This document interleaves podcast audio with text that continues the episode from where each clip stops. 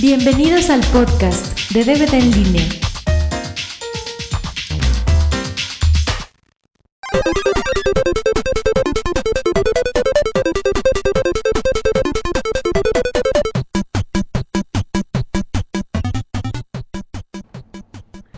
Bienvenidos al podcast número. ¿Qué es? ¿21? Creo que sí. Bueno, el 21, el número que sea. Ese es el podcast del buzón de DVD en línea. Tenemos aquí la siempre amable presencia y agradable de. Sopa de caracol. Hola a todos. Este, pues como su nombre lo indica, vamos a leer algunas cartas de la gente que nos lee y nos escucha.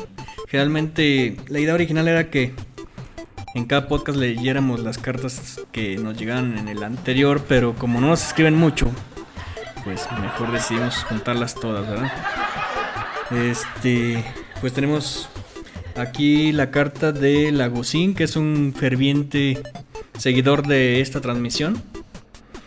Eh, nos comenta que nos recomienda su su blog que es www.metroflog.com diagonal Lagosín eh, donde también habla de hace críticas de las películas y nos manda saludos y que le gustan mucho los podcasts pues le se lo agradecemos Eh, también eh, hace una crítica sobre Akira, dice que le gusta mucho y que le gusta mucho la, página y los podcasts. Eh, también critica fuertemente a al Hombre Araña 3 en el podcast de El Hombre Araña 3. Este dice que muchas de los de las cosas que comentamos mm, son muy acertadas. Este pues sí, la verdad, pobre película chafa. ¿Tú qué opinión tienes de, de lo que opina Lagusín? Tiene mucha razón. A mí tampoco me gustó la película de Spider-Man 3. Guacala. A ver, ¿qué más hay en el buzón? Nos escribe Bartel Matías acerca de La vida es bella. Dice que esta película no refleja nada de la realidad.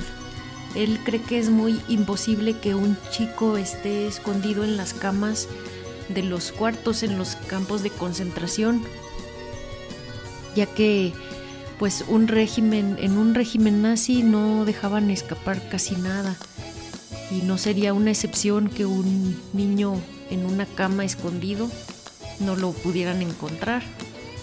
También nos dice que tiene muchos detalles. Pues yo pienso que si bien pues la vida es bella es más bien como un cuento de hadas, no es así tan apegado a la realidad. El mensaje que quiere mandar es uno muy distinto, por eso quizás no cuida tanto los detalles, pienso yo. Pero tú qué opinas? Pues sí trata de desde la historia de amor que tiene con, Con la principesa. con la principesa y ya luego cuando fue eh, papá y se lo llevan a los campos de concentración y lo que hace él para que su hijo no se dé cuenta de, de lo que están viviendo, que es algo terrible como aquella guerra. Sí. A ver, tenemos a Link 4 o Link 4, no sé. Eh, habla, nos comenta sobre la película de Babel. Dice que le gustó mucho, pero que no entiende por qué se llama Babel.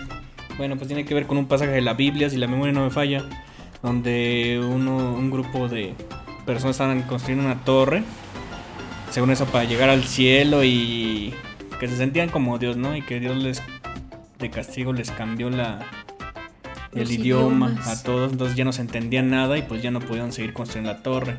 Entonces como por la razón del idioma es por lo que hablan, le pusieron ese título a la película porque tiene una barrera de idioma, ¿no? Son como cinco o seis historias y todos tienen un- una barrera de idioma, todos tienen un idioma distinto. Sobre todo en la historia de la japonesa, ¿no? Que, es sorda y que no se entiende bien con las demás personas, etcétera. Y bueno, a ver qué más tenemos por aquí.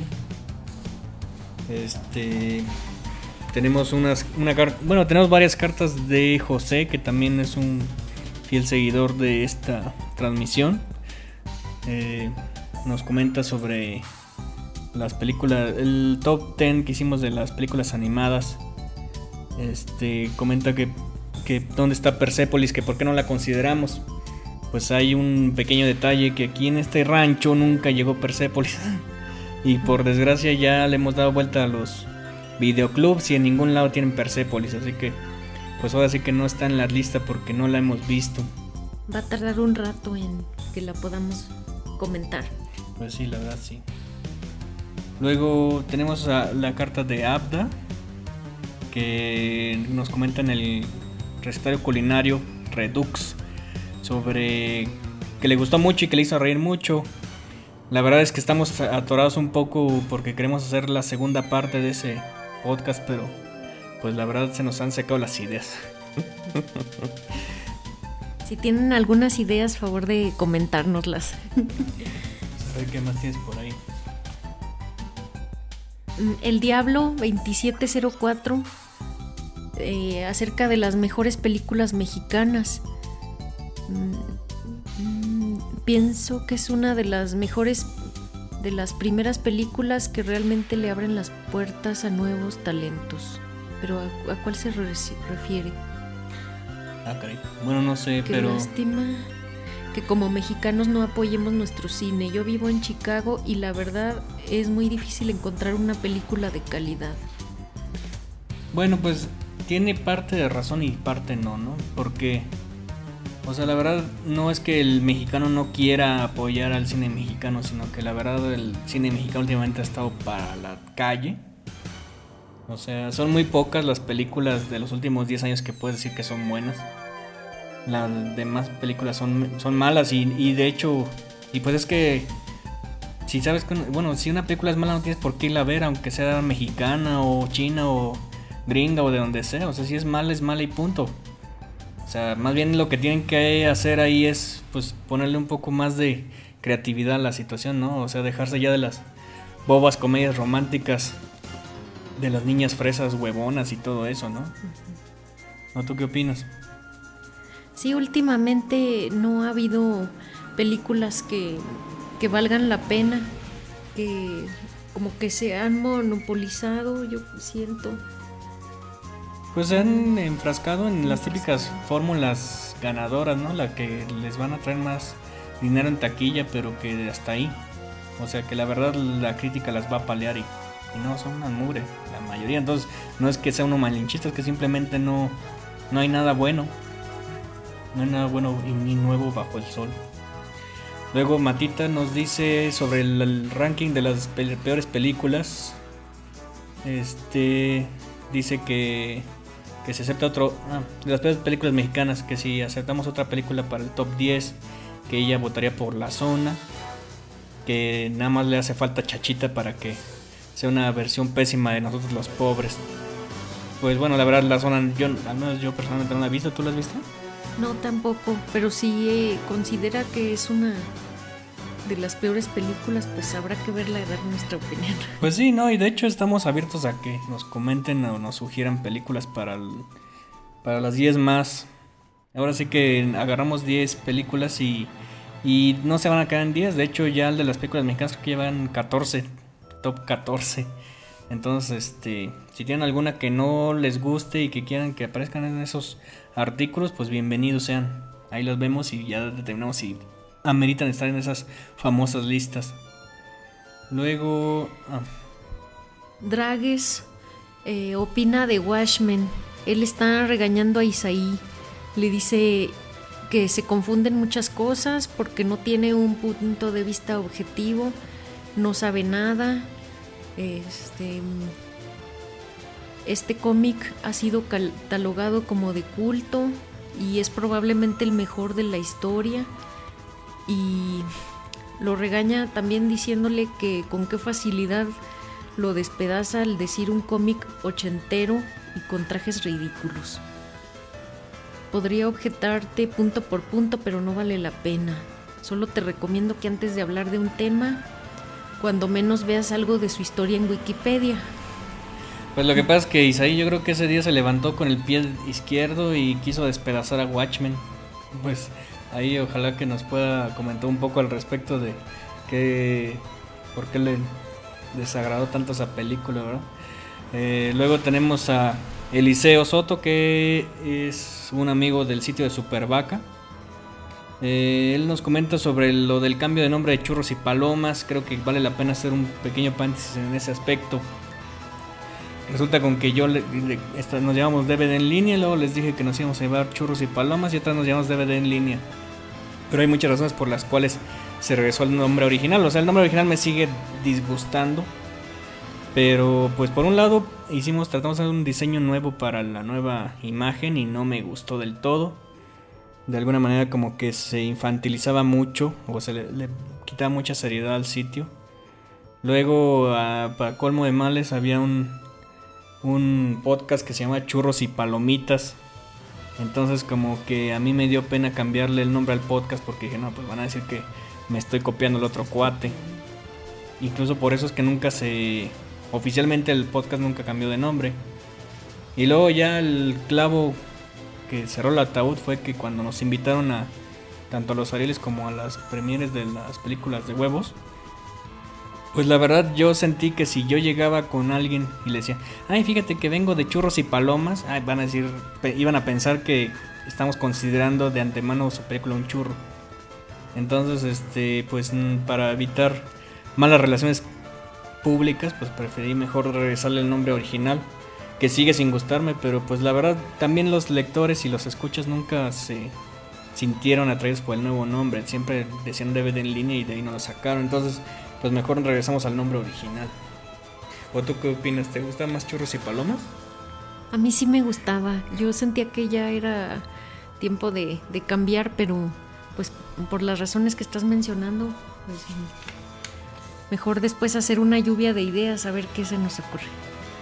Ahora tenemos una, un par de pedradotas. Sí, dice... Era y compañía y compañía. Dice que no sé quién, no sabe quién haya aprobado a este crítico de películas, o sea tú, cuando solo piensas que debieran ser de tu gusto. Le pareció muy mamona tu reseña. Se refiere a la ya infame reseña de la Santa Muerte. Que bueno, después este sobre esa misma película, Magdalena Suberville nos dice que ella cree que todos debemos respetarnos mutuamente y tratar de entender el mensaje de esta película. A veces somos necios si, si entendemos que si se le puede pedir a la muerte, entonces ¿por qué no pedir a alguien más semejante a ti como es Dios y no una calaca llena de misterio y oculta y bla bla? A ver, hay un detalle con la Santa Muerte. Mucha gente lo sintió como que era el criticar mal esa película era, iba contra la religión católica o cristiana o no sé. Que si tú hablas mal de la Santa Muerte estabas eh, blasfemando contra una religión. Y yo creo que hay que ser un poco objetivos aquí. O sea, no puedes dejar de ver o, olvidarte de que es se trata de una película antes que nada. La reseña de la Santa Muerte se enfocó exclusivamente en sus aspectos fílmicos. Nada tenía que ver con el mensaje ni con eh, que si Dios o que si la Santa Muerte o que si le pides, o sea, nada tenía que ver con eso. Y la Santa Muerte, la película es muy, muy mala, o sea, las actuaciones son malas, es aburrida, es un plagio, un intento de plagio de la de esta de la de juegos diabólicos, pero nunca llega a asustarte, te la pasan dándote pues pura puro mensaje religioso, o sea, la verdad para el a lo mejor para el que es muy ferviente católico, muy ferviente cristiano, pues sí le, gusta, le gustó mucho, pero pues para el que va a ver el cine, pues es una falta de respeto gastar treinta y tantos pesos o más en una película que tan mala, ¿no? Y, no tiene nada que ver con el director. ya alguna vez critiqué la de Cicatrices, que es del mismo, que aunque tiene algunos detallitos, pues me parece que es una buena película en comparación a esta. Pero igual podremos ponernos aquí, a debatir sobre la pasión de Cristo que también es una película que a mí no me gusta, pero para nada. Guácala. Y no tiene nada que ver con que si es que el mensaje que tenga ni nada. O sea, incluso a mí se me hace como que hasta absurdo que haya gente que lleve a sus niños a ver La Pasión de Cristo. O sea, que esa película no es para niños. Y sin embargo los obligan a ver esa película y no es... Eh, tiene una clasificación C por algo. Pero bueno, ya quitando los tapujos religiosos. Hay un, par de polémicas también aquí sobre lo que son las películas de huevos. Este, por aquí tenemos marcado, bueno, José también, el que ya hemos comentado, nos, nos comentó que le parece que fue una excelente película de los Riva Palacio.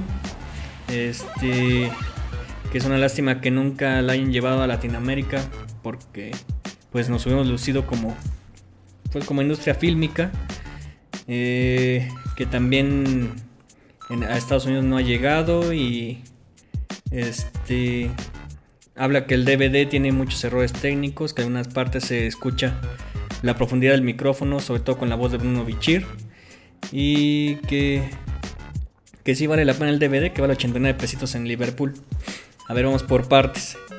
Eh, ciertamente la película Riva Palacios, enfocándonos en el... En cuanto a película animada mexicana, sí es de lo mejor que ha habido. Ya si la comparamos con otros, pues bueno, ya ahí cambia, ¿no? Incluso a mucha gente como que le extrañó el hecho de que yo en las 10 mejores películas animadas pusiera la película de huevos antes que Blancanieves. Ese artículo lo enfoqué más a que fuera un poco más multicultural, por decirlo así. O sea, no quería enfocarme nada a las películas gringas, quería que hubiera películas francesas, que hubiera películas mexicanas, etcétera. Y la verdad no hay ninguna que película mexicana que compita con la de los Riva Palacios, siendo objetivos. Este, y sobre la película de huevos también, por ahí alguien nos comentó que como en manera muy sarcástica, que fue un anónimo, de hecho. Eh, dice, supongo mi querido amigo que sabes también que gran parte de la producción de la película de huevos, toda la animación 2D y 3D y, también la composición de la película fueron realizadas al igual que en la primera en Argentina. A ver, dejando aparte eso del malinchismo y no, eh, los Simpsons son producidos en casi en su totalidad en Corea y no por eso son coreanos. ¿O sí? No, son gringos. O podemos enfocarnos también, no sé, el ¿Qué otra serie o qué otra? Por ejemplo, mmm, Babel, por ejemplo, ¿qué nacionalidad tiene? O sea, podremos eh, decir, no, pues es gringa porque tiene presupuesto gringo, pero por ejemplo Z Film, que es una productora mexicana, tiene dinero invertido en ella. Entonces, ¿qué nacionalidad tiene? Por ejemplo, las películas de los huevos, pues hasta donde yo sé, toda la producción, todo el dinero, todo el director, todos los actores son mexicanos. Lo único que hacen es la mano de obra en Argentina, supongo. Y ya por eso es Argentina, pues yo no lo creo. Seguramente por cuestiones económicas, de que sale más barato eh, la mano de obra argentina, por eso la mandan para allá, no lo sé. Pero, o sea, no, no entiendo por qué esa necesidad de si algo es exitoso, independiente de su calidad, si algo de pronto es exitoso, ¿por qué a fuerza de querer eh, recurrir al típico síndrome del cangrejo mexicano, ¿no? Que cuando empieza a sobresalir uno, llegan los otros y lo bajan buscarle el tres pies al gato, buscarle algún defecto, entre comillas, y sobre todo patriotero, como eso de que, ay, es Argentina porque se produjo en Argentina. O sea, ¿eso qué tiene que ver? Como que el comentario es muy mala leche, también parece. ¿O tú qué, opinas, Sofi? no sé. No sabes. pues bueno. Pues creo que son todos los comentarios. Bueno, de hecho hay muchos otros comentarios, pero agarramos unos cuantos de lo que era, consideramos que era lo mejor para responder algunas inquietudes. ¿Hay algo que quieras agregar? Eh, bueno, alguien me mandó saludar. Ah, sí, tenemos un fan de sopita de caracol por aquí, sí, cierto. Dice, ah, pues es de Lagusín. Dice que le, encanta la, página y los cuentas de las películas, DVDs y podcast. Saludos sobre todo a la sopita de caracol, les gusta su voz. Mando, le mando saludos y bueno, al menos hay alguien que opina que mi voz no es como la de la niñera. ¡Oh, Dios. Pues bueno, ¿algo que quieras agregar? Pues sigan escribiendo sigan opinando y dándonos algunas sugerencias, ideas y pues regaños también se adoptan. Sí, pues aquí estamos abiertos para lo que, lo que ustedes consideren. ¿Algún último comentario que quieras hacer? ¿Algún chiste o algo? Bueno, con esto de la, de la influenza, que ya no se llama influenza porcina, pero durante el tiempo que, que se llamó así, pues se aprovechó para para hacer varios chistes a costa de los puerquitos. Eh, ay, ¿cuál es? Uno de ellos es el de cómo saber si tienes gripe porcina. No, no sé cómo sabes. Cómete un moco. si te sabe a chicharrón, es que tienes la influenza porcina. Yo creo que con este afamado chiste de sopita de caracol llegamos a- al final y les agradecemos su audiencia. Bueno, pues muchas gracias por escucharnos. Adiós.